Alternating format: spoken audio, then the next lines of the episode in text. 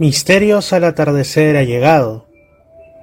Una puerta a los enigmas, a los temas más insospechados y a la buena música en Los Andes 99.5 FM para toda Lima Sur y aún más allá. En la conducción, Fernando Chapi Martínez.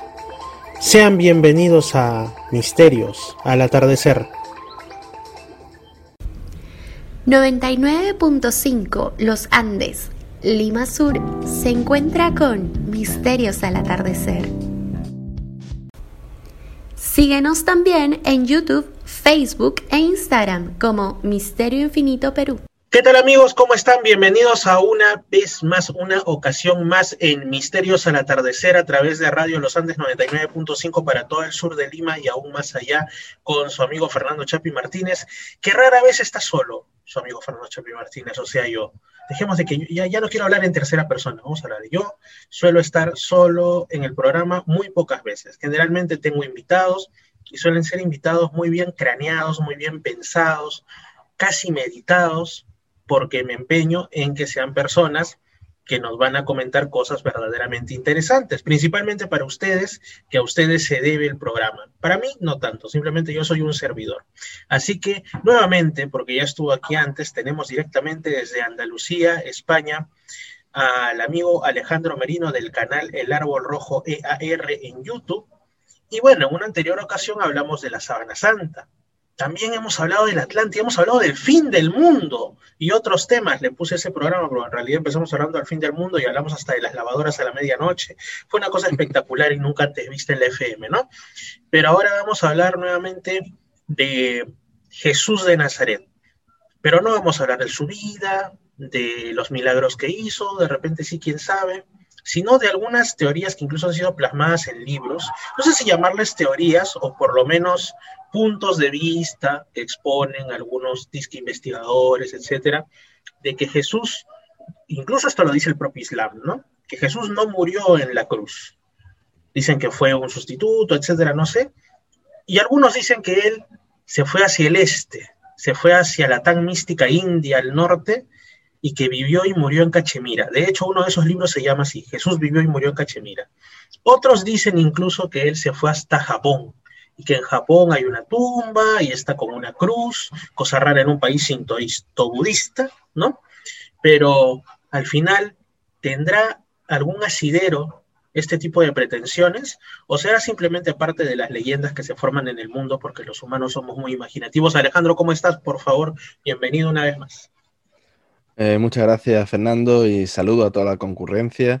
Espero que se lo pasen bien. Vamos a hablar de este tema, de estas creencias de gente que tiene gente que piensan que Jesús pues vivió y murió en Cachemira, como bien has dicho. Ese es el título de uno de los libros que, apoyan esto del señor András Faber-Kaiser. era, es un, era un español de origen alemán. Pero no, no fue el primero, no fue el primero que habló de todo esto. Has, hecho un apunte muy bueno de que también en Japón, en Japón también eh, se cree, bueno, también eh, los mormones creen que, viajó a América después, ah, de, la crucifixión. O sea, aquí realmente podemos ver que existe esa tendencia, digamos, de cada secta que, pone una creencia y, y el personaje protagonista, en este caso sería Jesús, pues viaja al lugar. El caso que nos, que, digamos, que vamos a hablar, que es el de Cachemira, los primeros, digamos, el primero que mencionó, eh, ya, no tanto en, en, Cachemira, sino el viaje a la India, el primero eh, fue Nicolás Notovich. Eh, este hombre es del siglo XIX, escribió un libro en 1894 en el cual relataba que Jesús en estos años perdidos, desde el periodo que va desde los 12 años hasta que empieza su vida pública, aproximadamente con 30 y 30, 30 y tantos años, pues en un, eh, y estuvo en muchos sitios y entre los sitios en los que estuvo, pues estuvo en la India y aprendió de las doctrinas hinduistas, etcétera, etcétera, etcétera. Eh, durante, fue un escándalo aquel libro y, y, a partir de ese libro pues aparecieron otros, aparecieron otros, eh, de, de hecho vamos a hablar de, incluso se creó una secta en parte basándose un poco en, algunas de las cosas que había dicho este hombre. Pero bueno, mm, años después, Nicolás Notovit, cuando le preguntaron, porque él decía que había encontrado unos textos que, de dónde había sacado todo eso, eh, acabó confesando que, esos textos no existían, que se lo había inventado todo. Eso, ese fue, digamos, el primer, la primera historia, digamos, de, esto de Jesús en, en, la India. Pero a pesar de que este hombre mismo confesó que se lo había inventado, hubo muchísima gente que siguió pensando. ¿no? Todo eso y más porque, como digo, este hombre abrió como una, algo que, que, era muy atrayente.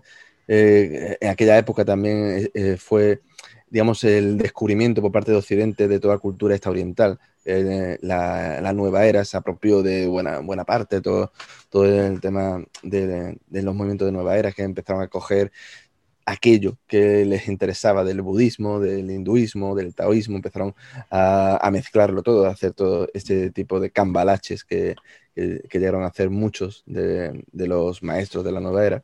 Y uno de ellos, pues, fue el señor Levi Dowling, que escribió el libro El, el Evangelio de Acuario. Este libro es de 1908 Mm, puede ser que me esté equivocando, creo que, creo que de 1908, pero puede ser de 1918, pero me parece que, es la primera fecha que estoy diciendo. Y, en este libro, pues mm, también menciona que Jesús eh, pues viajó por, muchísimas partes del mundo y entre otras partes, pues también estuvo en la India. Pero el tema de la tumba, esta supuesta tumba que, dicen que está en Cachemira de Jesús, eh, y el libro que realmente lo hizo más popular, eh, al menos hoy en día, hoy en día es precisamente por el libro este del autor este español de Faber Kaiser. Este hombre era un ufólogo, era un investigador, tenía un programa de radio, tenía una revista, se llamaba Mundo Desconocido, del cual eh, hay un youtuber que tomó el nombre para hacer su canal. Y, era muy popular aquí en España. Este hombre era muy popular, murió supuestamente de SIDA, hay, hay quien cree que lo asesinaron, porque investigó un tema de, de una, de una intoxicación que hubo aquí en España, que murió más de mil personas y hubo más de 60.000 afectados, que se conoce como el escándalo del aceite de colza, que supuestamente había unos, unos vendedores de aceite, habían mezclado aceite de, colza y lo habían con aceite de oliva y había provocado una intoxicación. Sin embargo, este hombre y otros mm, investigadores pues acabaron de, hicieron una investigación que afirmaba que lo que había sido era un, eh, habían sido víctimas todas estas personas que habían fallecido y todos los que habían resultado dañados, que además con, daños muy graves, ¿eh? estoy hablando que dejaron secuelas gravísimas.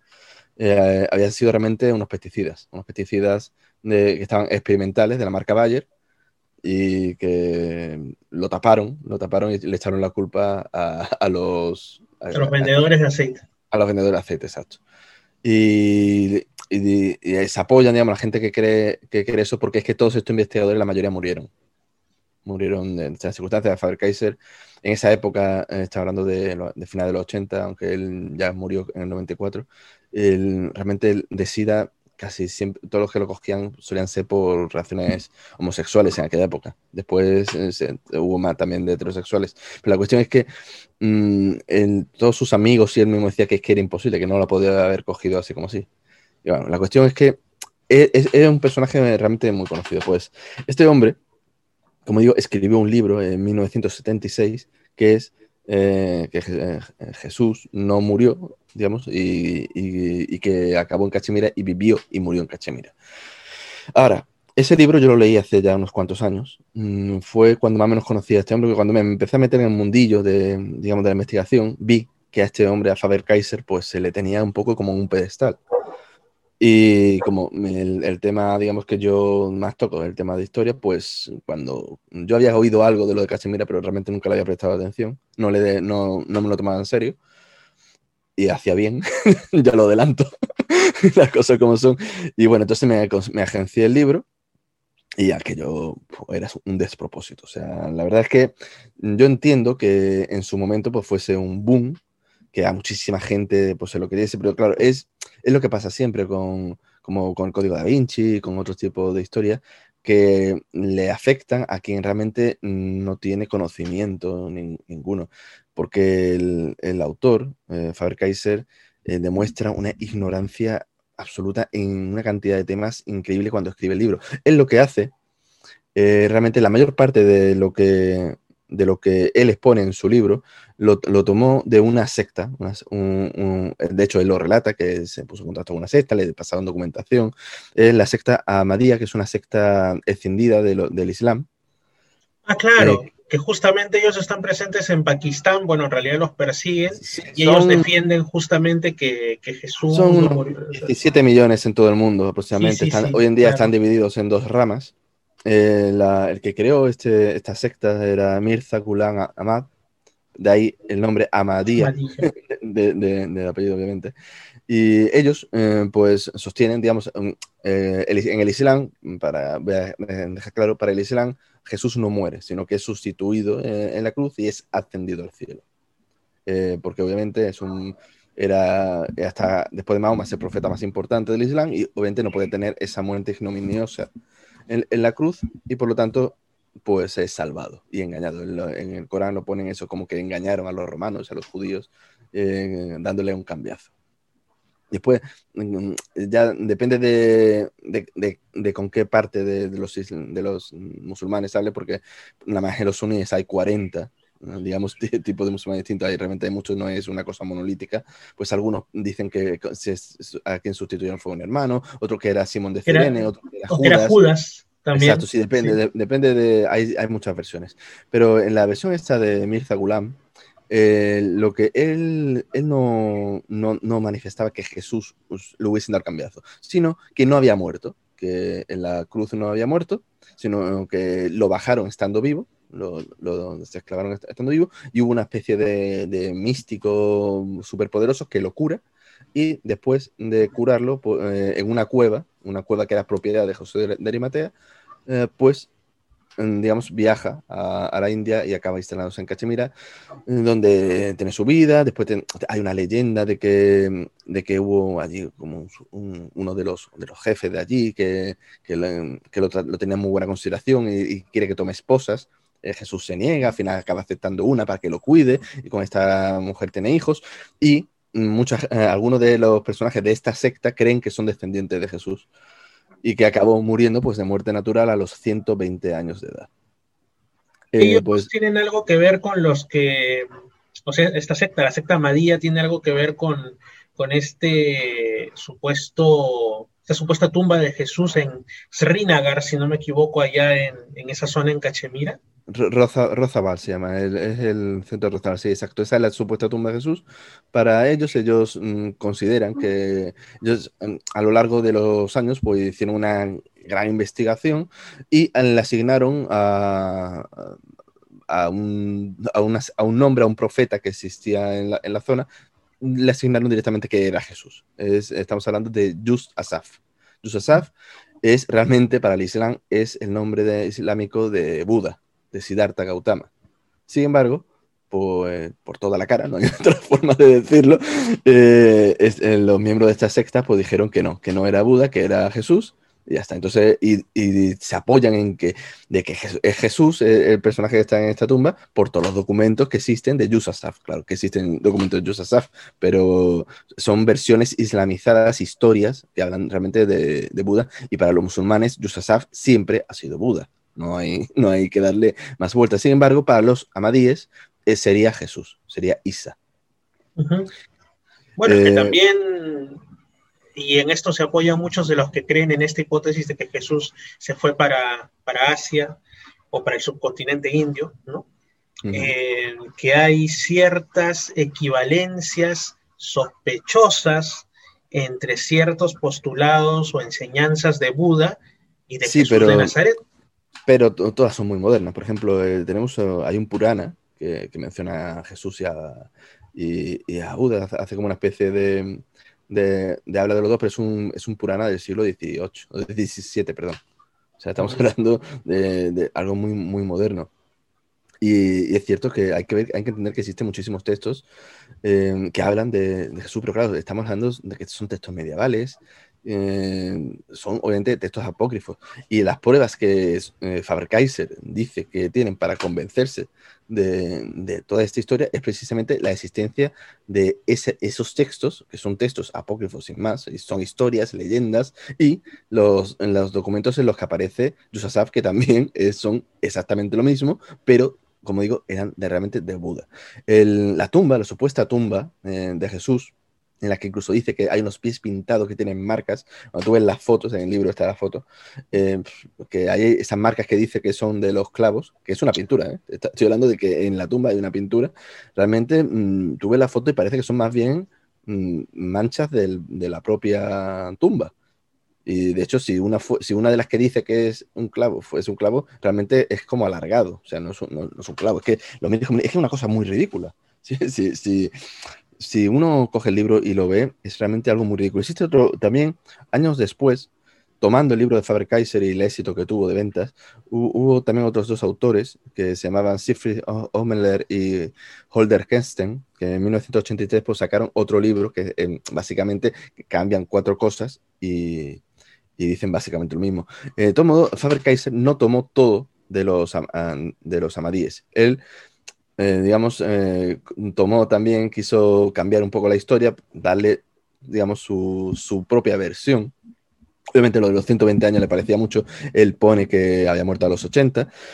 La historia de cómo se salva Jesús la, se la inventa porque no, porque no se basa en nada.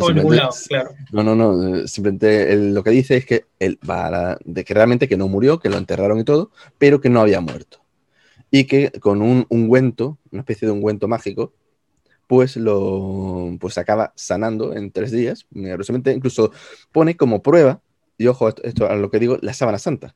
O sea, él menciona la sábana santa y dice que cuando, vemos la sábana santa, el lanzazo del costado no llega al corazón.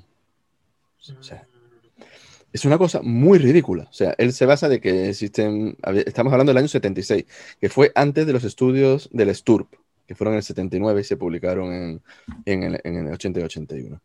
Eh, ahí la Sábana Santa eh, tenía, era un periodo en el que tenía bastante fama, después, por el tema de, las fotografías, de la fotografía invertida, del negativo positivo y de los estudios de Max Frey, que, del polen que pues que habían dicho que obviamente que era real, que era, que era una reliquia que había viajado por el recorrido más o menos histórico que se le, que se le suponía. Mm. Exacto. Eh, fue antes, de, como digo, de los estudios Sturm. Entonces, Faber-Kaiser eh, dice que, el, que el, el, cuerpo de Jesús, que la Semana Santa es real, o sea, lo, acepta como tal, pero que eh, no estaba muerto. O sea, a pesar de las heridas increíbles que aparecen en la Sábana Santa y de la herida del costado, dice que simplemente porque no le tocó el corazón, eh, que eso, que, se, a los tres días. Le, destruyó seguramente el hígado, el estómago. sí, no, los pulmones, le atravesó, pues los pulmones. Imagínate una lanzada de unos 20 centímetros entrando por el pecho, pero no pasa nada. A los tres días, gracias a, una, a un ungüento, ojo, eh, estaba ya fuerte como para mover la roca, eh, hacer huir a los, a los legionarios y huir a Cachemira. O sea, esa es Pero la cuestión, la cuestión del millón es dentro de todo el gran mundo al que pudo haber seguido, ¿por qué se fue a Cachemira? ¿Qué relación tiene Cachemira con pues, Israel? pues ninguna, pero según Faber Kaiser, eh, pues el, objetivo de la mente de Jesús era buscar las doce tribus de Israel. Pero es que la cuestión es que la ignorancia que muestra es porque... Se hubiera ido a Etiopía, donde estaban los, los, los, Israel, los falashas. Sí, pero es que él en, el libro lo pone como que eso e, e, es, algo que queda evidente en la, en la Biblia. Y, y, con toda la cara del mundo empieza a, a, a hacer aserciones diciendo cosas que, que, dice que dicen los evangelios que, que son mentiras pero pero una pero vamos mostrando un desconocimiento pero vamos muy bestia y, digamos mm, apoyándose en que la gente realmente no tiene ni idea de lo que de lo que realmente va el tema. De hecho hay una contradicción muy grande porque en una eh, parte del libro menciona que eso que nada más ocurrir esto él ya huye con, su madre María, que muere por el camino, y, en otro momento eh, menciona que Pablo, cuando Pablo está en la cárcel, eso, deciden que tienen que huir junto con Jesús. O sea, por un lado había huido antes y después, años más tarde, volvía a estar allí milagrosamente y se van en ese, instante. O sea, ahí se hace un lío eh, con el tema. Después, mm, tiene cosas que son realmente muy, muy disparatadas. Por ejemplo, cuando el, eh, la famosa frase de de Señor, Señor, ¿por qué me has abandonado cuando está en la cruz? en, los evangelios antiguos es cierto que el texto está eh, los evangelios están en griego, escritos, los originales están en griego, pero esa frase te la pone en hebreo y después te la pone en griego. Dice Eli, Eli, Lama, Sabastas. Exacto, Sastani. Sastani, lo sabes mejor que yo. Eh, pues bien, pues este hombre te suelta que lo que significa eso realmente es Dios, Dios, no me has abandonado. Y te, lo suelta así porque él, por su, porque él lo vale, dice que la significa no en árabe y por lo tanto que significa eso. O sea, olvida que lama significa por qué en hebreo, Y eso está hablando en hebreo, no en árabe. Pero es que mm, si eso ya no puedes decir, bueno, eso es un algo o una ocurrencia. No, es que eh, va más allá y dice que, en el lenguaje secreto de los faraones, que Jesús lo dominaba, significa Eli, Eli, tú me liberas. ¿De dónde se ha sacado ese lenguaje secreto de los faraones? Es algo que, no deja claro. lo ha sacado del planeta de su imaginación. Sí, sí, realmente algo, algo así. Pero vamos, el libro, mm, según va avanzando, el libro mm, va mejorando, porque llega un momento en el que ya no es solo Jesús el que se fue a Cachemira, Moisés también. O sea, Moisés, cuando no se le permitió entrar en la tierra prometida, pues se va, se fue a Cachemira. Y de hecho, mm, empieza a hacer una especie de, lío con los nombres, dando a entender que realmente la tierra prometida de, los israelíes era Cachemira.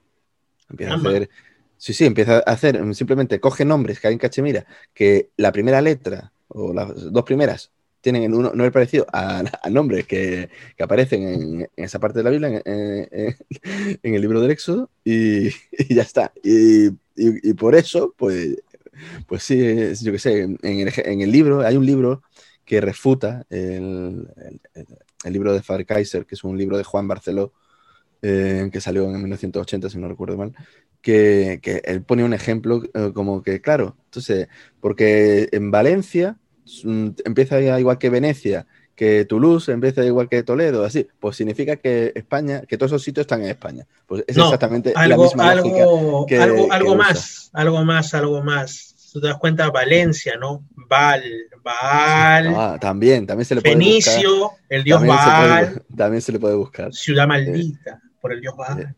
¿Te das cuenta? o sea, pues esa es la lógica que realmente. O sea, a mí mm, realmente, yo con todo esto que yo había escuchado de Faber Kaiser, que se le tenía, como, digo, como he dicho antes, en tan altísima estima, cuando yo leí el libro, yo la verdad, yo no sé cómo fueron sus demás investigaciones, pero... Dicen que fueron buenísimas, porque hasta lo que escucho ahorita lo tienen como una especie sí, sí, lo tienen, lo tienen como... de, la ufología. Exacto. No opino del resto de sus trabajos porque no los, no los he leído. El único que he leído fue este libro y, sinceramente se me quitaron ganas de leer cualquier otra cosa de él. Pero este libro es un auténtico disparate. Porque es que después, digo yo, lo de Moisés, Moisés también estuvo. Y Moisés tenía un callado que también lo tenía Jesús y, también está allí. O sea, también está allí, es una reliquia. Pero es que también eh, el Ezequiel también está allí enterrado por lo visto. O sea, mm, ya puestos a lanzarnos al río, pues pues Ezequiel también ya no era solo. Oye, pero esas tumbas también existen. O sea, yo sé que, por ejemplo, en Irán, en Persia, que sí son, creo, históricas, está la tumba de la reina Esther. Es que, a ver, tumbas, tumbas de ese tipo hay por todos lados. Hay que entender, por ejemplo, que toda la zona esa, los, los cristianos nestorianos eh, recorrieron toda Asia, se, entendieron por, por toda Asia, llegaron hasta Corea.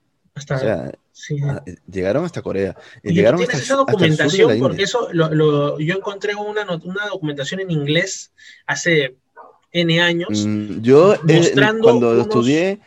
Unas cruces en piedra de Corea que, que, demostraban que los cristianos habían llegado ahí. Sí, fueron los nestorianos, los nestorianos. Pero no lo volví a encontrar no lo volví a encontrar. Yo eso lo leí en el, libro. yo, todo ese tema de información yo lo había visto en libros, pero posiblemente en, internet tiene que estar también. Si te pones a investigar sobre los nestorianos, seguro que encuentras algo. De China sí se ha encontrado, ¿no? Sí, no, no, China, Mongolia, todo eso estuvieron muchísimo. Estuvieron en el sur de la India. En la India no la tocaron demasiado. Estuvieron al norte de la India y al sur de la India. En el medio no. Los cristianos eh, de Santo Tomás. Los, ahí. los, nestorianos, eh, estoy hablando. Hasta que después llegó Genghis Khan, los medio masacró primero, y después llegó Tamerlán, Tamerlán. Tamerlán, y ya eh, los exterminó. O sea, quedaron cuatro, cuatro nestorianos en Asia. Pero, pero ahí está, los nestorianos llevaron, llevaron todas sus leyendas y, claro, y de ahí viene también lo de la tumba de Jesús en Japón. O sea, que allí no hay dudas, porque los amadíes dicen que esa tumba es de Jesús, nadie más. O sea, los islámicos no dicen que esa sea la tumba de Jesús, sino que son de dos santos musulmanes. Y algunos dicen que, aunque si, eso fuese de, de, Yusasaf, que eso es lo que dice el historiano, no sería Jesús, sería Buda.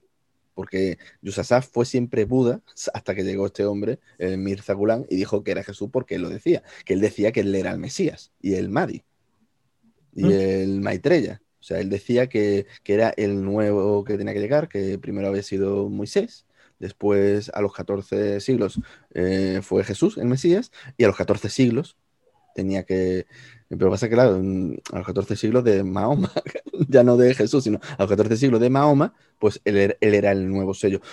Después existen versiones distintas que algunos dicen que era la reencarnación de Jesús, que él afirmaba eso, y después hay gente que dice que no, que eso no lo llegó a decir nunca como existen ahí como dos, una contradicción de, lo, que, lo que afirmaban, no, lo, no queda claro, pero lo que sí no cabe duda es que él decía que era el nuevo Mesías, que era el, nuevo Mesías, el Mahdi, el Maitreya, o sea, el, elegido, y que a partir de, él, digamos, empezaban los últimos tiempos. El Maitreya, o sea, que hasta le metía elementos del hinduismo. Sí, sí, de hecho, la Unión Islámica, eh, a mediados del siglo del siglo XX los, los echaron del Islam, no los consideran musulmanes, a los amadíes. Y no los dejan entrar en mezquitas, no los dejan visitar la Meca, ya los tienen aislados. Los, echaron, digamos, lo consideran una secta herética y dañina para, los, musulmanes. Sí, realmente, vamos a ver, eh, dentro de las que ellos consideran el Corán como, como el libro sagrado principal, pero eh, este hombre, eh, Mirza Ghulam, decía, y después sus seguidores también, los que continuaron, que la yihad no podía funcionar por la guerra. También ellos estaban en una época, en un momento histórico en los que todos los países musulmanes habían sido básicamente colonizados por, Occidente y, que tenían que hacer una yihad a través de la palabra. Tenían que conquistar a, a los infieles a través de la palabra Exacto, predicando. Y, claro, los musulmanes que eran más radicales, pues lo decían que no, que, había que, llenar de sangre, de sangre impura. Que, la, pues que, la, espada iba a predicar, decían. Exacto, exacto. Y entonces, claro, eh, dentro que cabe es una secta que, es mucho más benéfica que el propio Islam, las cosas como son. Ahora, para el Islam es, herética. hubo, hubo más gente en, eh, a principio, a mediados del siglo XX también eh, hubo otros mm, que, que, también mencionaban eh, que, Moisés y Ezequiel, que es de donde saca de Faber Kaiser eso, que, fueron otro amadí que se llamaba Quazgar Nazir o algo así. Se escribió también y fue el que se inventó lo de Moisés y, y Ezequiel y Faber Kaiser lo incorporó. Oye, pero ahí en esa zona, así como te digo, y esto lo conoce un amigo que ha estado en Irán, que le sorprendió y él quedó así, ¿no? Que, que, allá en Persia está la tumba de Esther y creo que la tumba de Mordecai y no sé qué cosa. Entonces, que él dice, él dice que podría ser cierto porque tenía los, los judíos del lugar que aún están en Irán, le daban, le daban este, veneración y además tenía símbolos de la escritura judía. O sea, podría ser, ¿no? Sí, pero la cuestión... La, cuestión es, eh, así como eso, aunque sin necesidad de equipararlo, claro, ¿no? Es un ejemplo. En la zona de, Cachemira también o por ahí, territorio Sikh, hay también algunas tumbas que la gente diga, esta es la de Moisés, esta es la de... Es que hay varias. También hay. es que hay varias, es que hay distintas localizaciones. Vamos a ver, aquí en España tenemos la supuesta tumba de Santiago, allí en Compostela. Del apóstol. Eh, del apóstol de Santiago. Pruebas de que, de que Santiago estuviese allí, ninguna. Según la leyenda medieval, estuvo, llegó en una barca de piedra, con eso te lo digo todo. no sé yo. Oye, pero hay gente que lo toma como hecho histórico, ¿ah? Hay gente que lo toma como hecho ah, histórico. porque yo lo he leído en libros. A Santiago llegó a, España, pero que llegase hasta allí y que llegase en una barca de piedra, yo lo veo bastante difícil, la verdad. No, lo veo bastante complicado. Que no, la frutabilidad de la, de la, piedra no es demasiado buena, salvo que fuese de piedra pómez. Exacto. y, lo, y, lo, veo complicado. Son leyendas. O sea, eso son cuestiones también. Eh, tienen su. Para el tema de las peregrinaciones, tienen su, su cosita comercial, el tener eh, reliquias, el tener lugares donde la gente pueda ir. Siempre hay un poco de negocio en todo eso. Y si desarrollamos la idea de que se dice que Santiago era el hermano de Jesús. No, no, no, no, no es Santiago. Estamos hablando de Santiago Cebedeo. Ah, Santiago Cebedeo. Santiago, el hermano Jesús, murió en Jerusalén. claro, él fue la cabeza de la iglesia en Jerusalén. Exacto, murió en Jerusalén y de hecho es mencionado por Josefo, la muerte de, este hombre y en los hechos de los apóstoles también. pero digo, lo que la tumba esta que hay en Rozabal, que la que los amadíes dicen que es de Jesús y Faber Kaiser y mucha gente por internet, porque lo han, lo han leído de, Faber Kaiser o han escuchado a gente que ha leído a Faber, a Faber Kaiser, pues realmente esta tumba no, no se ha hecho ningún estudio de su antigüedad ni nada. Ellos dicen que está puesto al estilo judío, eso lo dicen los amadíes y también lo dice en el libro, que de la orientación, sin embargo, los, existen cinco o seis, mm, ahora mismo no me acuerdo de los, de los autores, pero eso en internet se puede encontrar fácilmente, eh, que son estudiosos judíos que dicen que ni hablar, que, que, esa tumba no es judía ni por asomo. O sea, desmienten esa afirmación. Eh, después tampoco les ha hecho ningún eh, estudio de su, de su, datación, pero no existe ningún indicio de que esa tumba estuviese más allá del siglo XVII. O sea, más allá del siglo XVII, las primeras menciones que tenemos de esa tumba son del siglo XVII. existen ciertas leyendas que hablan de, de una tumba que, que, esta gente dicen que es ella, que es esta, Mm, como si fuese de, eh, de, un, de, un, de, un, Buda, de un Buda, y que los islamistas cuando llegaron mm, lo, lo, convirtieron en un santo del Islam, sobre el siglo XIII o, o, XII. Pero como digo, no se ha hecho ningún estudio. O sea, después te aseguran de que ahí están todavía los restos de Jesús. Si obviamente si fuese de hace dos mil años en una tumba en esas condiciones no quedaría absolutamente nada. O sea, sabría. Por lo que si hay huesos realmente, si hay huesos y hay restos realmente dentro, es mentira. O sea, ya directamente se puede afirmar categóricamente de que no tiene 2000 años.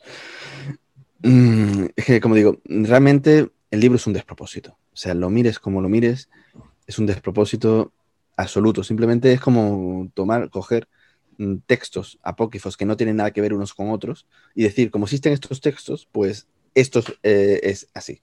O sea, es, es, algo así. Es que es que no tiene ni pie ni cabeza.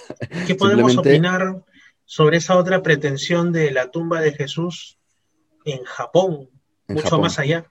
Con crucecita incluida, por he visto la foto. Sí, pues yo creo, eh, yo creo que esa tumba posiblemente será de algún cristiano que, estuvo por allí predicando y, acabó y, acabó eso poniéndolo y, y, allí está. O sea, tú pasas con la carretera y ves carteles de la tumba de Jesús. Se han hecho allí como una especie de museo y, la tienen muy limpia, muy cuidada. Curiosamente, quienes lo cuidan son los sintoístas. Ah, la gente de esa región dice que son descendientes de Jesús. Ellos, aseguran, es exactamente la misma historia, que Jesús después, eh, digamos que no murió y que fue a Japón y se quedó allí hasta el resto de sus días. En el caso este de la versión japonesa, en vez de estar los 120 años como los mamadíes o los 80 como dice Faber-Kaiser, dicen que murió a los 106 años y, es que realmente la historia es igual, que se casó, que tuvo hijos y que los habitantes de allí son descendientes de Jesús. Y que creo que tenía incluso un hermano, algo así. Sí, que Tomás había ido con él. Ah, Tomás sí, era, Tomás. Sí, que Tomás, eh, habían dicho, dicen que Tomás, el gemelo, como le llamaban el gemelo, pues dan por sentado de que es el gemelo de Jesús. O sea, es una cosa también absurda. O sea, simplemente porque tuviese en Tomás Dínimo, que significa gemelo, pero en ningún momento no existe ninguna referencia de que fuese familiar de Jesús. Simplemente era un gemelo porque posiblemente tendría un hermano gemelo.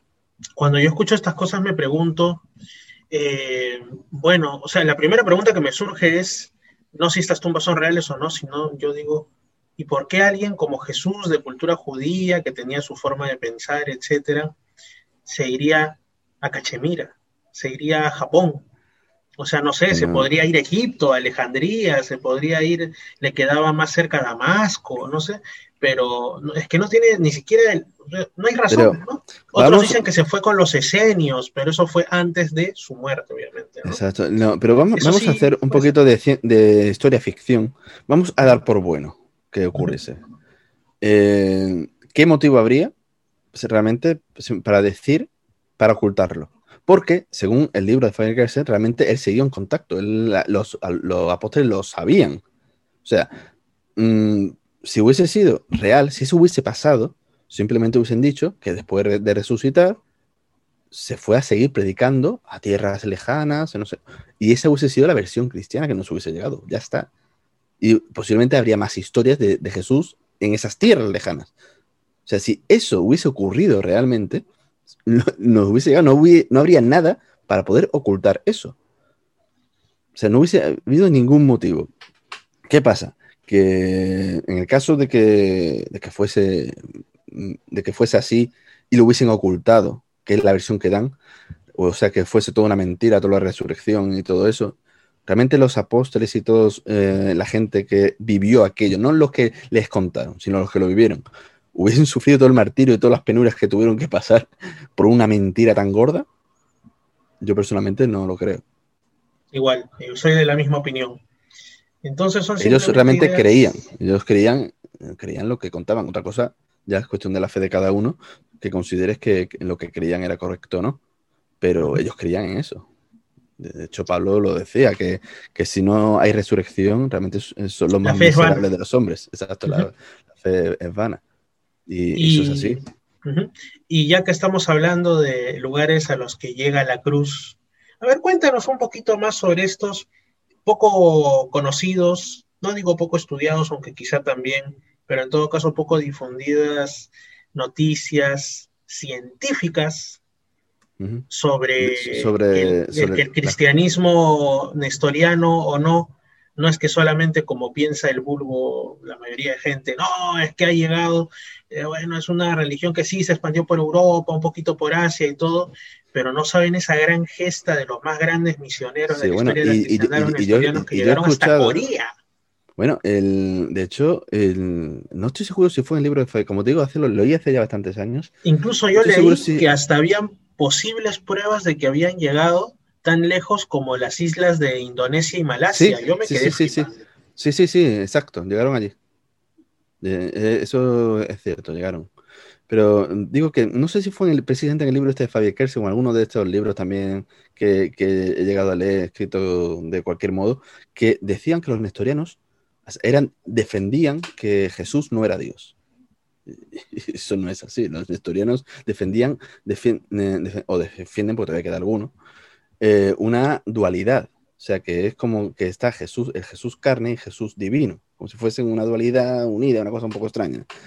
Eh, pero, pero si creen en la divinidad de Jesús, yo no sé realmente de dónde se sacan eso, pero. Y creo, y creo que fue el libro de Fabricarse, que precisamente para defender su teoría de que, de que Jesús. Bueno, me acabo de acordar de un disparate que dicen en su libro, que, que menciona que los evangelios dice que Jesús, cuando resucita y, lo ven los apóstoles y todo eso, realmente era como un fantasma. O sea, que no tenía cuerpo.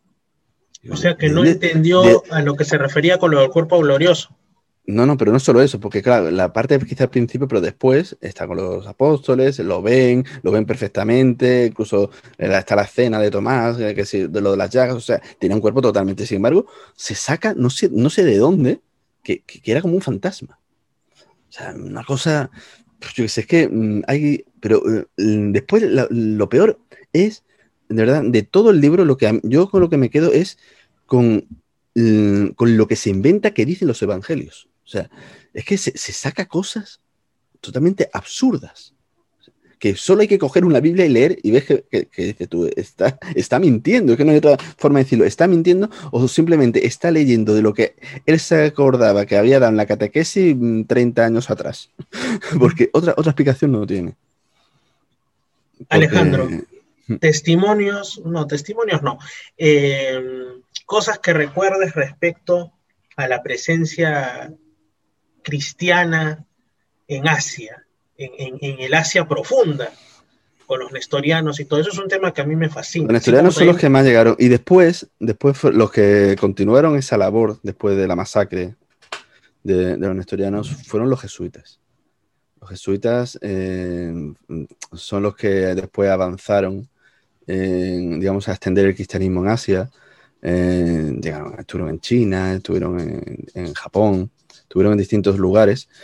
Y hoy en día son los, los protestantes, hoy en día son los evangélicos los que están extendiendo, extendiéndose por allí. En Corea hay muchísimo, en Corea hay, eh, mm, el crecimiento de, los cristianos en Corea es brutal. Creo que, que ahora mismo son un 24, un 25% de los coreanos son cristianos. O sea, es una cosa espectacular. En realidad, lo, que, lo que yo he leído es que el 24-25 son protestantes. Sí, sí, cristianos. Pero súmale los católicos, que son como un 10%. No, no, no, sabía yo que era tanto, pero vamos, sí, sí, son 30 es bien, bien grande. Pero, que es impresionante el, crecimiento, porque es que eh, según la, cuando leas eh, de la fuente donde lo leas, los años que tengas, es que van para arriba, para arriba, van creciendo, van creciendo a un, a un ritmo increíble. Todo lo que el cristianismo está perdiendo en Occidente lo está ganando en Asia lo de China. y en África. Ya hay más cristianos en, China que en España, Francia y un montón de países juntos. Se, calcula que hay unos 100 millones de cristianos en China. 100 millones, que se dice pronto. Pero es que los chinos, el gobierno chino calcula que para el 2050 va a haber 300 millones. Y es un crecimiento proselito, por proselitismo, no por crecimiento demográfico. Porque China ya no tiene crecimiento demográfico, lo tiene parado. De hecho, si no este año, el siguiente o así, la India ya va a superar a China en población. O sea, están a puntito ya de superarlos. Y en India también hay varios estados, bueno, no son de los más poblados, pero que tienen mayoría cristiana. Los de la zona noreste, ya para el límite con Birmania. Y están muy perseguidos. De hecho, los, nestorianos que están en esa zona están bastante fastidiados. Están, ¿Los nestorianos? Eh, sí, hay, hay, hay todavía en la India y han sufrido persecuciones y, y, tienen, han tenido problemas. de hecho, también, y también en la zona de, de, Siria, no, Siria no, de la zona de sur de Turquía, que no me sale sur, suroeste, todo el tema de...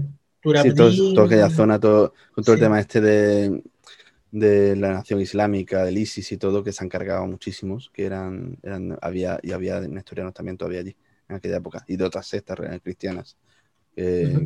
que, que, proceden de aquella que son quizá lo, más que son quizá lo, más cercano que tenemos ahora al cristianismo original que nos queda, ¿no? Junto con los coptos de Egipto. Sí, bueno, esta gente se escindió de, digamos, de la rama principal sobre el siglo IV o V. En el siglo V, eh, Nestorio creo que nació en el siglo IV, pero creo que realmente su, su trabajo fue en el siglo V y después hubo otra secta que ahora mismo no me acuerdo el nombre, que también se extendieron.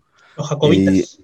no me acuerdo bien. Ahora, mismo, como estoy de memoria, no, no, estoy muy seguro. Y también están los coptos y eso. Y después llegó ya el gran cisma en el siglo XIII. Ahí ya. Y a partir de ahí ya más tarde que si los protestantes, los, los, los anglicanos, y a partir del siglo XIX empezaron a salir sectas como los testigos de Jehová. Ya ahí se fue el despiporre, ¿no? Siempre se dice que cuando hay un, un caldo de cultivo que es favorable, no hay persecución, no hay demasiados problemas, florecen todo este tipo de creencias, de las creencias mayoritarias. Y es lo que ocurrió. Sí, porque la gente tiene mucho tiempo para pensar, como quien dice. Sí. Y para cuestionarse. Y, la religión, y la religión es un negocio también. O sea, no es lo mismo crear una religión cuando está todo en tu contra y que te puede costar la vida en una zona peligrosa, a crear una religión que realmente mm, tiene, vas a estar protegido y te puede dar muchísimo dinero o, yo sé, o mujeres, mira, Osho. Ah. Por ejemplo, el ejemplo de Osho, que, incluso tuvo ahí temas de terrorismo y todo, y estuvo implicado en cuestiones bastante turbias. Y y acabó como acabó, acabó huyendo y todo eso. Ahora hay otro, otro gurú que está de moda en YouTube que es el Satguru, ¿no? Uno, un, otro hindú, no, lo conozco, gordos así, que te hablan cosas obvias, ¿no? Pero como te los dicen de una manera, mientras van comiendo su arrocito sagrado, no sé qué cosa, que sí, que cuando tú encuentras la paz es porque no sé qué, y ves a un montón, sobre todo de occidentales, vestidos a la manera hindú, todos nuevaeras totales, escuchando, ah, como si estuvieran viendo a la reencarnación de un antiguo maestro o algo así, ¿no? Yo digo, qué gente, bueno. Sí, bueno, Osho planeó su propia muerte. espiritual. Porque él había profetizado que moriría tal día y la preparó. La preparó, pero le salió mal porque algunos de los enemigos que tenía dentro de su cesta intentaron cargarse al médico a una, mujer, una, intentó cargarse al médico que iba a matarlo. Entonces no murió. y le salió mal su propia muerte. Y, duró unos años más. Pues ya una vez que ya le, había salido mal. Sí, la historia de Osho es, es muy curiosa. Es un personaje. Después, cierto que muchas de las cosas que decía eran muy bonitas, muy hermosas. Aunque después su vida quizás no es tan ejemplar, pero bueno. Eso pero bueno, dijo cosas bonitas, es lo que sí, Sí, sí, No, tiene escritos muy, muy interesantes. Osho. Pero en general, ¿tú qué, qué opinas sobre estas?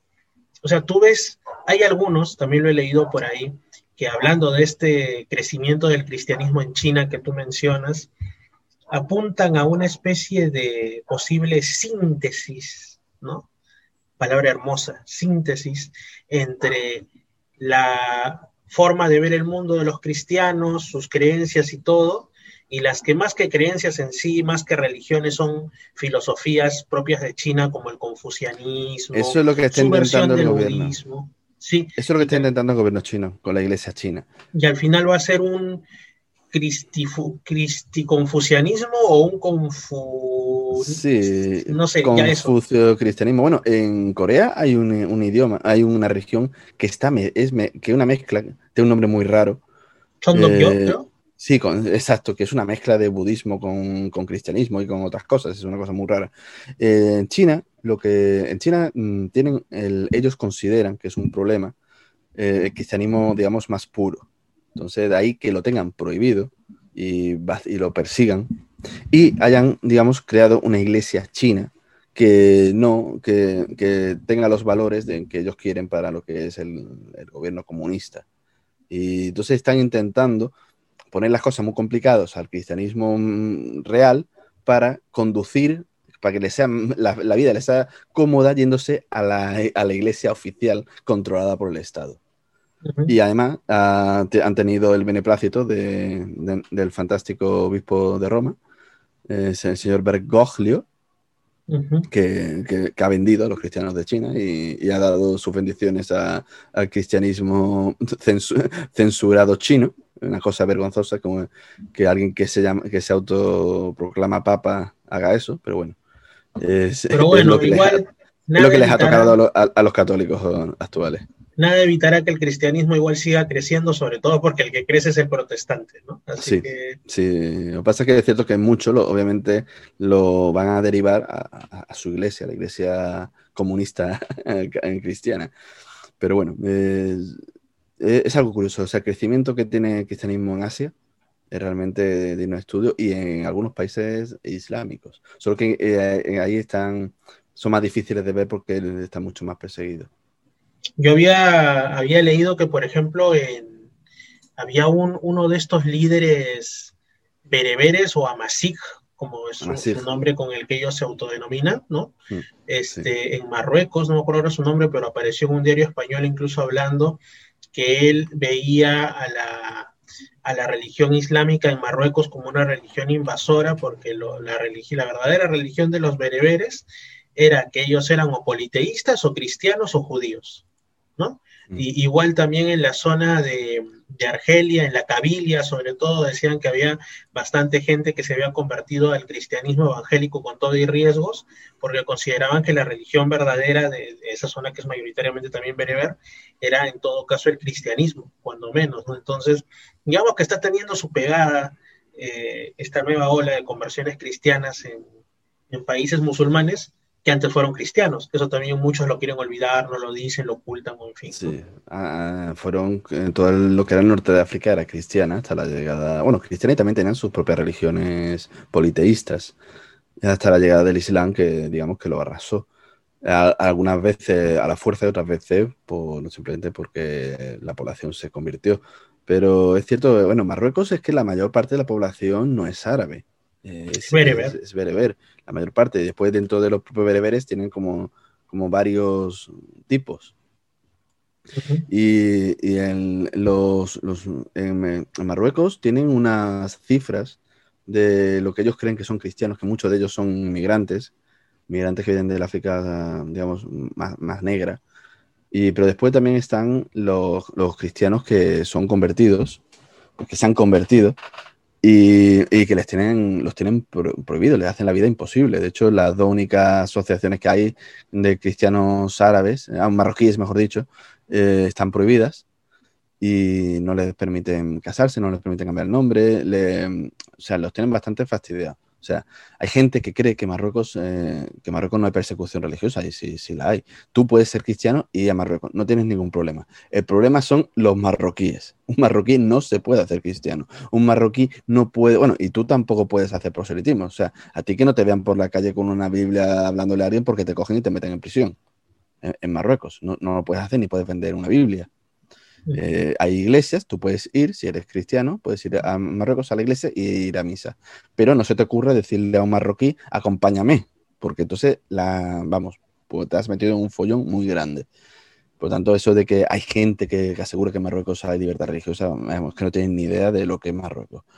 Y, el gobierno marroquí habla de una cifra de bastante, gente. O ahora mismo tengo un vídeo que, habla de eso, que habla que hablo de, la cantidad de, cristianos que, manejan las distintas fuentes. Los, católicos son, no sé si son 30.000 o una cosa así.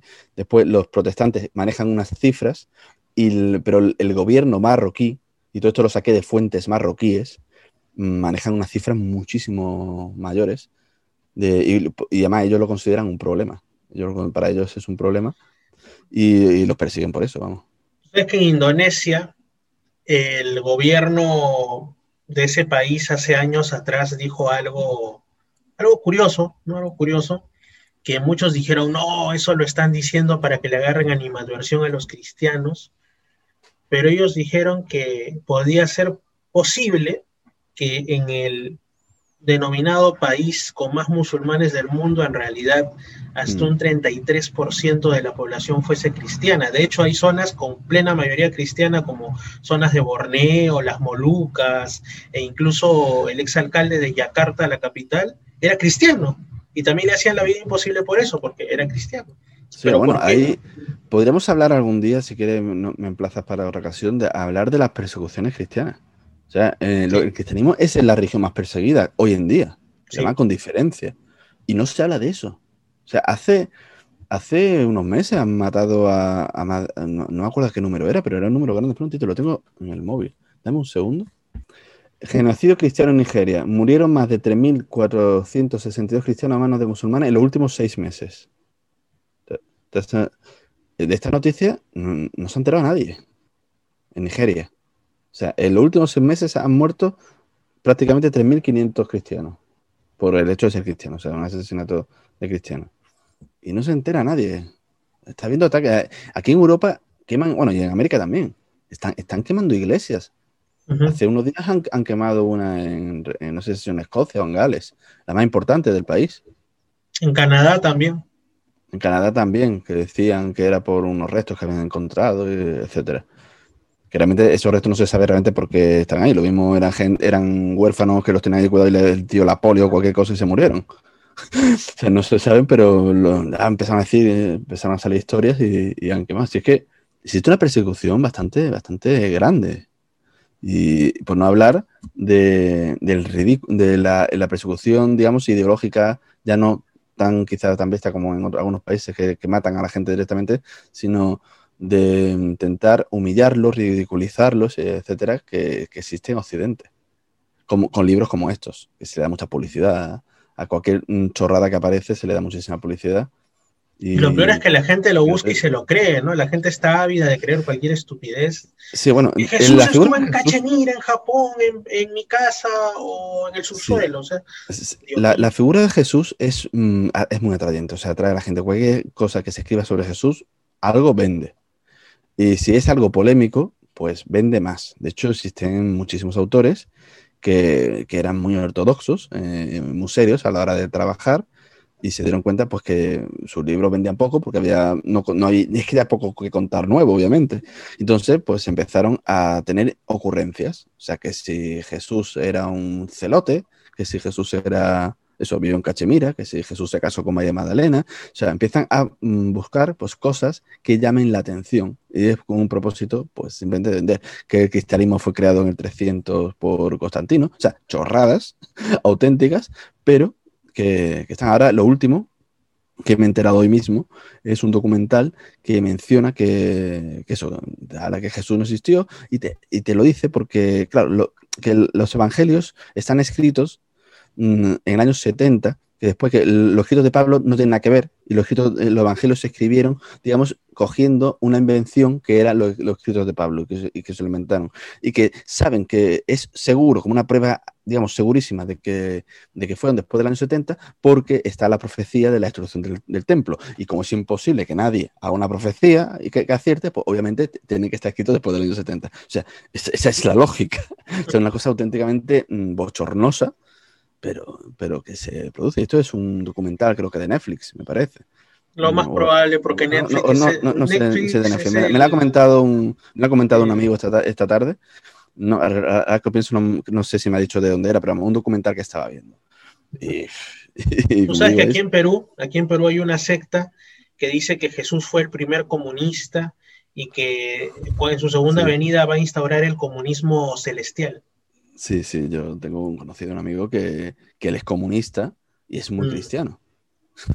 Ah, ya, ya sé quién es, claro que y sí. Defiende, y defiende el, el comunismo, además lo defiende de una forma, vamos, defiende el comunismo, a menos en redes sociales más que el cristianismo. Y, curiosamente defiende a aquellos que, que, disfrutan con la quema de iglesias y eso es una cosa un poco extraña, pero, pero es así. así es. Eh, Mm, cosas extrañas que uno no esperaría encontrar en una casa y que, de la y que uno no se explique, y que, uno, y que uno no se llegue a explicar. O sea, yo personalmente no me lo explico, pero bueno. Es para que tengas eh, un debate ahí frente a frente, face to face, así, sacando la, la, daga de los argumentos y ahí... Em, eh, los debates de ese estilo sirven para la gente. O sea, cuando tú debates con alguien, pues eh, la gente lo ve, puede al final estar de acuerdo con uno o con otro, pero nunca se convence a la persona ni te convencen a ti. O sea, yo nunca he visto un debate, jamás lo he visto, en el que uno convence al otro. Eh, lo he visto por escrito. Ahí sí lo he visto. O sea, debates de historiadores que uno le respondía a uno, el otro le contestaba. Ahí sí lo he visto. Y precisamente lo, he visto con el tema del cristianismo. Leí hace ya unos cuantos años un libro que venía a, precisamente a transcribir unas conversaciones que habían tenido unos historiadores comunistas de cuando cayó, justo de cuando cayó eh, la Unión Soviética, que defendían, digamos, la no historicidad de Jesús, con un, con un predicador americano, estadounidense, eh, concretamente, de Estados Unidos. Y, al final, eh, los dos historiadores comunistas reconocían que Jesús había tenido que existir. O sea, en base a, todos los argumentos que, les, que el otro les refutó y que aportaba, acabaron, mm, obviamente, seguían sin reconocer a Jesús como, más que un hombre, pero acabaron reconociendo que, la, que, la, existencia, obviamente, estaba clara, que tenía que ser. O sea, eso, eso les honra se les honra porque es muy raro que un historiador de renombre, ahora mismo no me acuerdo de, cómo se llaman, pero eran, eran unos historiadores. De hecho, eh, esto que estoy mencionando está mencionado también en algún libro, creo que de César Vidal, me, parece. Eh, esta conversación posiblemente porque César Vidal leería el mismo libro que yo. Y, esto y lo, y lo mencionaba. No, no, eh, a, mí me, causa mucho, mucho interés, mucho que pensar, por ejemplo, la figura del, del historiador Antonio Piñero, porque tengo mm. entendido, y él una vez creo que lo dijo por ahí, hace años lo, escuché, que, claro, o sea, para él defendía capa y espada la historicidad de Jesús. Y él se sabe mm. al dedillo los evangelios, tanto canónicos como apócrifos, las fuentes y, todo lo que las fuentes, sí. pero no acepta el lado sobrenatural de Jesús. O sea, evidentemente no acepta su resurrección, eh, ni que fuera el Hijo de Dios. El, caso de, Antonio Piñero, igual que le ocurre a José Monserrat, es el caso de, una persona que, se, que al principio era muy, muy cristiana. De hecho, este hombre, no sé si empezó la carrera de, cura o algo así, de sacerdocio, cuando era joven. Y eh, llega un momento en el que algo le choca y se vuelve todo lo contrario. Eh, eh, es, una cuestión psicológica, eso ocurre muchas veces. Igual que la persona que a lo mejor es cristiana y se convierte al, Islam, se convierte en el más yo radical o al budismo o, lo que sea, o, alguien que viaja a un país y se hace nacionalista de ese país y se hace más nacionalista y más exagerado que los del propio país. O sea, es un proceso psicológico y, a estas personas, a esta persona le ocurre eso. Y cuando tú coges los primeros escritos de Piñero, son muy buenos. Pero después pasa lo que mencioné antes, que vendía más, pues decir que eso, que Jesús era un celote, que, acabó fracasando, que mm, curioso que fracasase y 20 siglos después se sigue hablando de él. Yo no sé realmente la clase de, fracaso que este hombre Hablando y creyendo en él. E, exacto, que también que, por ejemplo, una, de, las, de, las, cosas que él dice es que él considera que todos los hechos que se relatan en, la última semana de, la vida realmente son hechos que ocurrieron en varios años y que los evangelistas lo unieron pues para darle más belleza. Y curiosamente los, tres, los, cuatro evangelistas encajan, es una cosa que no se explica, pero bueno, eh, él tiene esa idea y, yo pienso sencillamente que es para crear polémica. Este hombre es muy bueno explicando, o sea, él es profesor y, es un auténtico maestro a la hora de exponer, a la hora de explicar las cosas, se entiende muy bien y eh, tiene un gran conocimiento de todas las fuentes, pero después tiene ideas muy peregrinas. Y además, ideas que son opiniones que realmente no, no se pueden defender en base a esos mismos datos que él conoce. Lo que pasa es que algunos simplemente son hipótesis que él toma, como esto que he mencionado de, lo, de la última semana. Las fuentes dicen que fue una semana. Sin embargo, como él dice que hay demasiada, que es demasiada información para, para, lo que se habla, pues simplemente por esa razón él considera que son realmente de varios años. O sea, eso no es un argumento. Simplemente que, a ti se te ha ocurrido, pues porque sí. Y ya está. Y, eso es lo que le ocurre, yo pienso, el fallo que tiene Antonio Piñero y por lo que a mí no me termina de gustar. Pero es cierto que le reconozco que su conocimiento de las fuentes y todo eso eh, es muy bueno y realmente es una persona que siendo agnóstica, hoy en día es agnóstico, para, para a personajes que, que buscan, mm, mm, digamos, la, la negación de, de, Jesús, de decir que no es histórico, eso, pues una auténtica pera en el zapato. ¿Por qué? Porque le están hablando a alguien que realmente es agnóstico, por lo cual a él le daría igual si, si, Jesús o no fuese, eh, no fuese o no real. Y claro, si realmente le aportasen pruebas, de que realmente no, no, existió. A él le daría igual porque realmente es agnóstico. ¿Él llegó a ser ateo?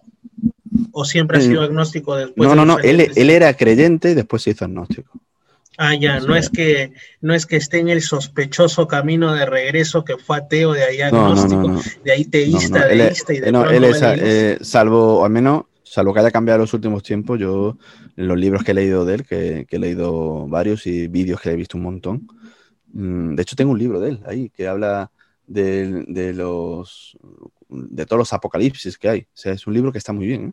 Es un libro, tiene sus cosas, o sea, como digo, tiene sus ocurrencias, de vez en cuando, cuando da su opinión sobre algunas cosas, pero el libro en general eh, te, documenta pues muchos eh, apocalipsis que no conoces o, partes de, textos que hablan que es un pequeño apocalipsis de obviamente eh, apocalipsis apócrifos y todo eso. Y es un libro que está bastante interesante lo tengo por ahí no sé exactamente dónde pero lo leí lo, leí hace, poco de hecho lo, volví a leer. Para cuando le eché un vistazo para cuando estuvimos hablando de los Hicimos, claro, el programa que se llama ahí, ahí lo busqué y le estuve dando un vistazo. Y como digo, trabaja bien, pero no, yo no lo considero uno de los mejores historiadores de, este tema. Pero, pero, está bien.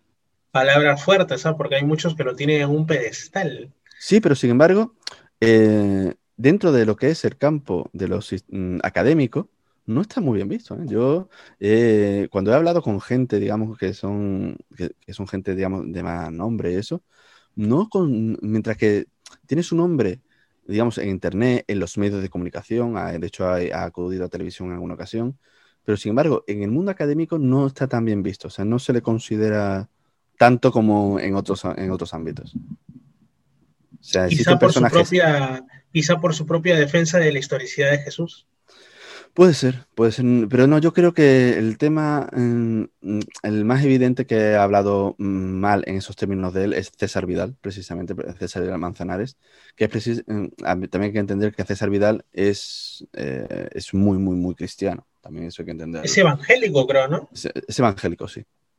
Y, y, la cuestión es esta, que, que tienen ese, está ese enfrentamiento, pero la crítica que le hace César Vidal realmente eh, yo considero que es acertada, independientemente de que sean, tengan posturas ideológicas distintas, eh, la crítica que le hace de que, se, de que es que, que es lo que yo he dicho, que es que se inventa cosas, o sea, es que tiene ocurrencias que en mi opinión, César Vidal creo que nunca ha dicho que sea por eso, pero en mi opinión es simplemente para vender mejor libros. Y César Vidal directamente lo insulta eh, con su estilo, pero, pero vamos, yo no, no llego tanto, pero, en pero le doy en, la, cuestión de quién tiene razón, le doy la razón a César Vidal. En ese sentido. Quizá no apoye la, forma. Eh, César Vidal tiene un, dice las cosas muy a la cara. El hombre es muy valiente. Yo, yo prefiero ser más respetuoso con todo el mundo, porque todos cometemos errores.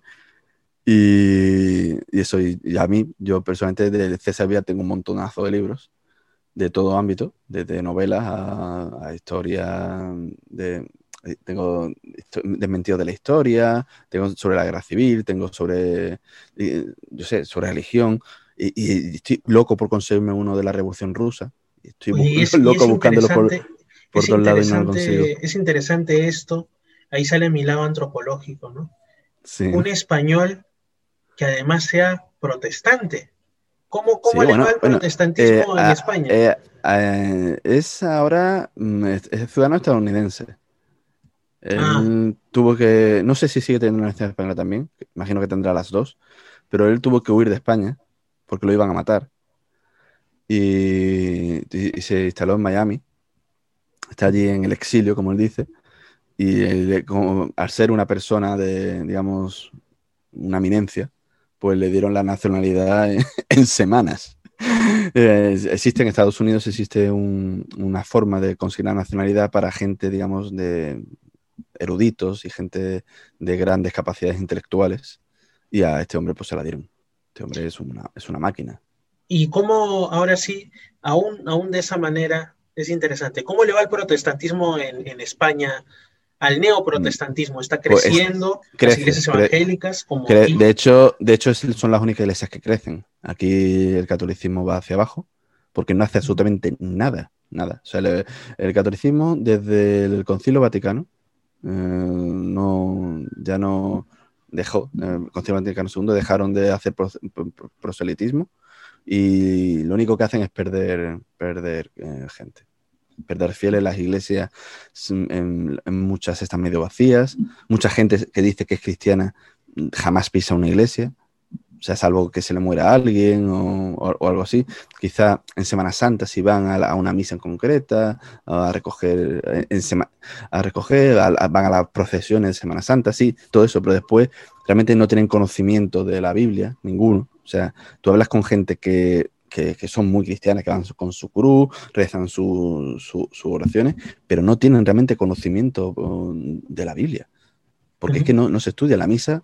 La misa católica te dan pinceladas, te lo dan a un ritmo que duerme hasta a cualquiera. Es, difícil conseguir retener las cosas con, ese, con esa forma que tienen de dar. Hoy en día... exacto. existen algunos sacerdotes que son más jóvenes que sí le están dando un, intentan darle un pequeño impulso.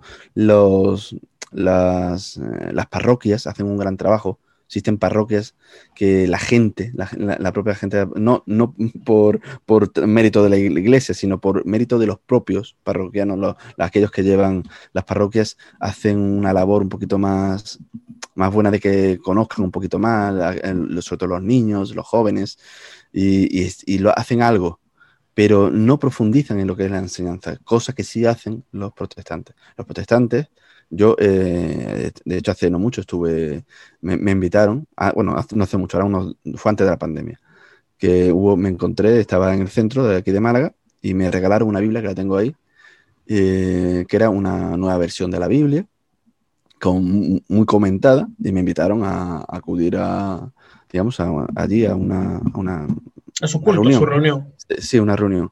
Eh, era en una vivienda realmente, ¿no? Y, nada, estuve allí, me invitaron, súper amables todos, yo me puse allí a escuchar. No, no quise, había cosas obviamente con las que no estaba nada de acuerdo, pero bueno, yo muy respetuoso.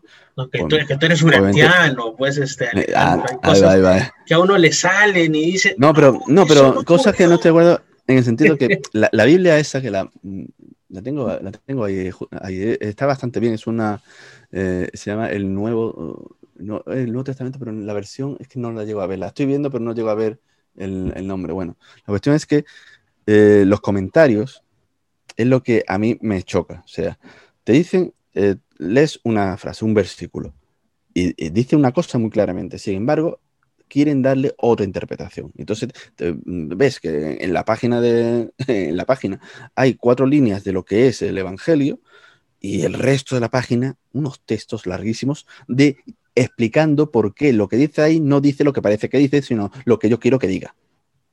Y eso es lo que a mí me choca. esa, es la, libre interpretación de Lutero. Exacto, pero, pero, pero claro, mm, si está diciendo una cosa muy claramente, o sea, ¿para qué me tienes que, mm, poner aquí un texto que si estuviese en folio normal serían 10 páginas de texto, mm, intentando decirme que eso, eso que dice el evangelista ahí no es eso, sino que es otra cosa distinta? Y es lo que a mí me no, me, no me gustó de aquello. Yo obviamente fui muy respetuoso. Después, oh, encantado de la vida, me invitaron a tomarme un refresco, me invitaron a, a, comer unas cosillas que tenían allí, unos bocadillos y eso. Súper amables, súper simpáticos, haciendo proselitismo, intentando convencer a la gente de, de que se les una. Cosa pero... que, yo jamás en toda mi vida he visto hacer a los católicos. Nunca. Pero, pero de todas maneras el crecimiento porcentual del Islam creo que es superior al de los protestantes en España, ¿no? Sí, pero por, pero es por la natalidad. Aparte de los que vienen, o sea, realmente conversión al Islam hay poca. Y la que hay es por es una, es una conversión falsa realmente por matrimonio. O sea, eh, mi hermano, por ejemplo, tuvo una pareja que era musulmana y estuvieron a punto de casarse y él se tenía que convertir al Islam. Estaba obligado a convertirse al Islam porque, de hecho, hizo, se aprendió lo, que tenía que recitar, se cogió un nombre musulmán. Él cuando estuvo en Marruecos, visitando a la familia de ella, él tenía otro nombre, tenía un nombre eh, musulmán, pero aquello no funcionó y precisamente no funcionó por la región porque él realmente no creía para nada en el Islam. Si se llega a casar con, él, con esta muchacha, que es una muchacha muy simpática, eh, él hubiese figurado como un nuevo musulmán, pero de corazón no, no lo era en absoluto pero en absoluto, para, nada era musulmán. Él veía el Corán y decía que, aquello no tenía ni pie ni cabeza, pero por amor, él se iba a convertir al Islam. Y conozco gente que se ha casado con mujeres y, y, al revés, mujeres que se han casado con hombres musulmanes y se han convertido, pero realmente no son conversiones reales. Aunque es cierto que conozco una chica que se casó con un chico, un chico marroquí y se ha hecho musulmana y además se ha hecho una musulmana radical. Eso, eso es cierto, es lo que es el proceso psicológico este que mencionaba antes, que alguien se, se, pone en una comunidad y se hace la más. O que para poder encajar y que no le digan esta es extranjera o, de donde sea. Y esta chica que digo se, ha hecho súper, súper musulmana. Vamos, está la tapada de abajo arriba.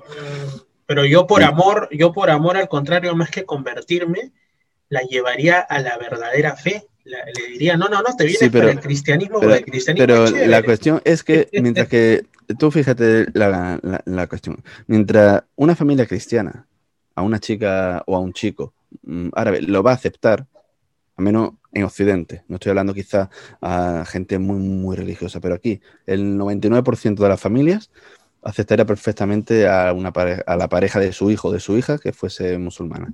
Sin embargo, al revés no ocurre. O sea, la familia de, esta chica jamás hubiese aceptado que se casase con un cristiano. Y los hijos tendrían que ser musulmanes por fuerza. Que ahí estuvo el problema realmente.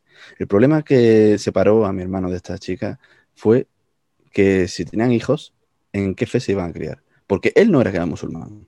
Y ella, de que tampoco era musulmana, tampoco es que fuese muy muy hortosa porque ella comía jamón. Cuando no estaban los padres, eso, cuando venían los padres tenían que, esconderlo.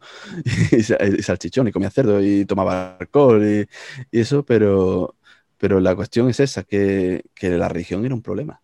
Era un problema por parte de la, digamos, de que era la familia de ella la que no lo aceptaría jamás, jamás. Y eso ocurre siempre. Por tanto, por un lado está ese crecimiento de que es por el emparejamiento, cuando una población pues emigra, pues acaban relacionándose con gente de, ese sitio también, obviamente un porcentaje, y después están por la natalidad. Mientras que los españoles, ahora mismo la natalidad es 0,5 o 0,4, o sea, está totalmente hundida, creo que es la más baja del mundo entre los nacionales, entre la gente, digamos, de aquí. Eh, la, tasa de natalidad de los musulmanes creo que son 5, están 5 me parece, 5 hijos por familia. Yo aquí en, mi, aquí en mi bloque tenemos una familia que son 4, pero son todavía chicos, o sea que todavía pueden tener más hijos, porque la pequeña tiene un par de años, así. O sea, y son así, tienen cuatro o cinco hijos todos. Ahora también hay. Todas las familias tienen eso. Hay otro fenómeno del cual hablan, que dicen que tampoco es que sea súper común, pero ocurre, de musulmanes que se convierten al cristianismo eh, en países europeos. Internet, Internet está haciendo mucho por eso. Porque, pero es lo mismo, vuelven a ser los evangélicos. O sea, tú te coges vídeos de, que hablan de Jesús. O los judíos mesiánicos, ojo. Existen, existen muchos vídeos de, y en internet tienen un movimiento, los judíos mesiánicos, que hablan de lo que, eh, de lo que son los libros de, la Torá y, y, la, digamos, y el por qué Jesús es el Mesías judío. Y te lo hacen desde un punto de vista a través de, las profecías y eso, que quiera o no, tiene un valor histórico indudable. O sea, el tema de las profecías para demostrar que Jesús es el Mesías de los judíos es, una cosa que es incuestionable. Y hoy en día, con, el conocimiento arqueológico que tenemos, eh, eh, pone en duda, vamos, pone en jaque la creencia de aquellos que quieran discutir eso. Y, eso pues está haciendo que gente, pues que a lo mejor nunca había oído nada de eso, pues se plantee sus creencias. Alejandro, ya para cerrar, una pregunta más local, más local de donde yo estoy. Mira, eh, como ha sido hace poco las fiestas patrias de mi país, abrieron algunas iglesias, algunos recorridos, fue muy interesante. Y estuve yo por la cripta de San Martín de Porres. Dicen que San Martín de Porres tenía algunos dones que incluso fueron comprobados por gente que no era muy creyente, que digamos ya en esa época, como por ejemplo que lo veían levitando ante un Cristo crucificado de la sala capitular del convento donde él residía, o dones de curación, de bilocación y de todo esto. ¿Qué opinión te merecen este tipo de, dones en santos cristianos? Yo lo, yo lo pongo siempre en duda, porque quiero no, no tenemos pruebas. Es cierto que cuanto más mm, gente diga que ha visto una cosa, pues obviamente más credibilidad puede tener. Pero también hay que, yo sé, ese, todo ese tipo de cosas, yo no puedo negarlas, porque obviamente no lo puedo negar, no tengo ninguna prueba para negarlas, pero tampoco voy a darlo por válido sin tampoco ninguna prueba de que lo valide. ¿Qué pasa? Que también cuando estamos hablando de cosas muy antiguas es que no puede haber pruebas, o sea, no puede haber vídeo, no puede haber fotos. Entonces hay que tenerlo ahí, o sea, como una anécdota, como algo anecdótico. Lo que sí te mm, es si encuentras en algún momento alguien que sea contrario a eso, que sea un enemigo y que lo valide. Eso sí sería una prueba muy grande. O sea, si imagínate que hay un santo que, eso, que dicen que curó a gente en la zona de Israel y te encuentras judíos, judíos, que, que digan que es verdad, que eso ocurrió entonces, eso, mira, pues eso puede tener, eso puede tener, ¿verdad? Es, por ejemplo, un caso de un, de un, documento, cuando yo estuve estudiando el tema de las posesiones, me encontré con una serie de documentos, no era un libro, ¿eh? eran, documentos, mm, digamos, que hablaban de, de, un, de un caso de posesión en Japón, eh, bastante, que fue, eh, fue en los años 80 del siglo pasado, y que tenía incluso fotos y todo eso, en el cual es una chica, una muchacha de unos, no me acuerdo si eran 12 o 13 años, eh, sintoísta, de, de, la religión japonesa em, tradicional, que, que, tenía pues parecía, lo que parecía una enfermedad mental, no, pero los psiquiatras no daban con lo que era, entonces lo acabaron llevando porque la familia, la familia no era nada religiosa, o sea, era, seguían lo que las tradiciones de, sus tradiciones japonesas, pero no era una familia, o sea, estamos hablando de los años 80, no estamos hablando de hace, de hace un siglo ni nada, era una gente moderna, digamos. Y, y la acabaron llevando pues a un, a un monje. Y el monje pues después de ver que los psicólogos no sabían lo que era ni nada, pues dijo que podía ser que un, espíritu se le había metido dentro e, intentaron hacer una serie de, ritos, de estos de, exorcismos, al estilo budista, porque era un monje budista, no, y no lo consiguió. Entonces este, este monje mm, habló con la familia y dijo que, que ellos mm, tenían este tipo de posesiones, las conocían, pero que él consideraba que los ritos cristianos eran más eficaces. Entonces lo, llevaron a, la iglesia allí en Japón. Eh, la iglesia, iglesia pues acabó investigando el caso, no, al principio no le hicieron mucho caso, por lo visto la familia tuvo que luchar, se reunieron incluso con un obispo que había por allí y todo eso, y acabaron haciéndole un exorcismo, fue un exorcista del, Vaticano y, la curaron con un, exorcismo, era una posesión real. Y, ahí está el tema, que, el, que era que te encuentras mm, que alguien que era budista, o sea, que no era cristiano, y sin embargo acudió a, lo que era a exorcistas cristianos para sacar ese, espíritu, porque ellos no, para ellos no era un demonio, era un espíritu extraviado, y, lo, y, entonces, claro, te encuentras esos documentos con sus fotos, con sus eh, partes médicos, en japonés, todo hay que decirlo, pero vamos, mm, yo di por bueno que las traducciones que, yo vi eran reales, o las, las menciones eran reales, y entonces, claro, te estás encontrando un caso en el que no es que haya un cristiano que ha dicho que le han curado una posesión, sino que te encuentras a un budista mencionando que han curado una posesión los cristianos. Y eso tiene, eso tiene, digamos, tiene más validez. Cuando todos de una comunidad dicen que alguien, que un, que alguien pues que sangra por las manos o que llora sangre, una estatua, y no hay realmente un estudio, no hay nada, pruebas, si son todos de la misma comunidad, no sabes si es un fraude o si es verdad. Sugestión, en fin. Exacto. O, o, algo, algún tipo de cosas extrañas. Cosa extraña. O, Muy bien, o un fraude. También. Muy bien, Alejandro. Entonces hemos hablado buen rato. Muchas gracias. Y estoy seguro que pronto vas a volver a estar aquí por Misterios del Atardecer. Pues podemos hablar de eso que he mencionado, de la persecución a los cristianos. Vamos a hablar un, un ratito. O podemos hablar de la posesión, que es de lo que tú has hablado. Es un tema muy macabro, muy... Es muy macabro, es, un tema... Que hasta se, te, pueden caer las cosas en la habitación. No, no, ya, ya lo he hablado. Lo que pasa es que no, sé si el tema da para, para un programa tan largo. Creo que no. Mejor creo que no. Me dio miedo. Mejor hablamos de lo otro, sí. Bueno, vale, vale. Sí, entonces Alejandro, un gran abrazo hasta allá. Qué bueno que ya estés mejor de salud también. Sí, pues, la voz la tengo un poco tomada, me disculpo ante la audiencia, pero se me nota un poco ronco porque tengo la garganta muy hinchada, tengo, tengo las amígdalas hinchadas y la úvula. Y, aquí estoy, hemos retrasado un poquito esta grabación por culpa de mi garganta. De la úvula. Pero bueno. Sí. Ya, listo, Alejandro, un abrazo. Entonces, que todo vaya bien. Todos en comunicación. un abrazo, Fernando.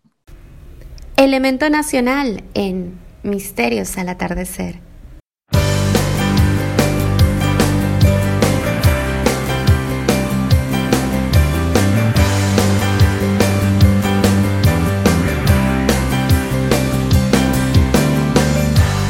Mirando el cielo grito tu nombre. Lágrimas blancas intento olvidar estoy atado y tus manos ya no están.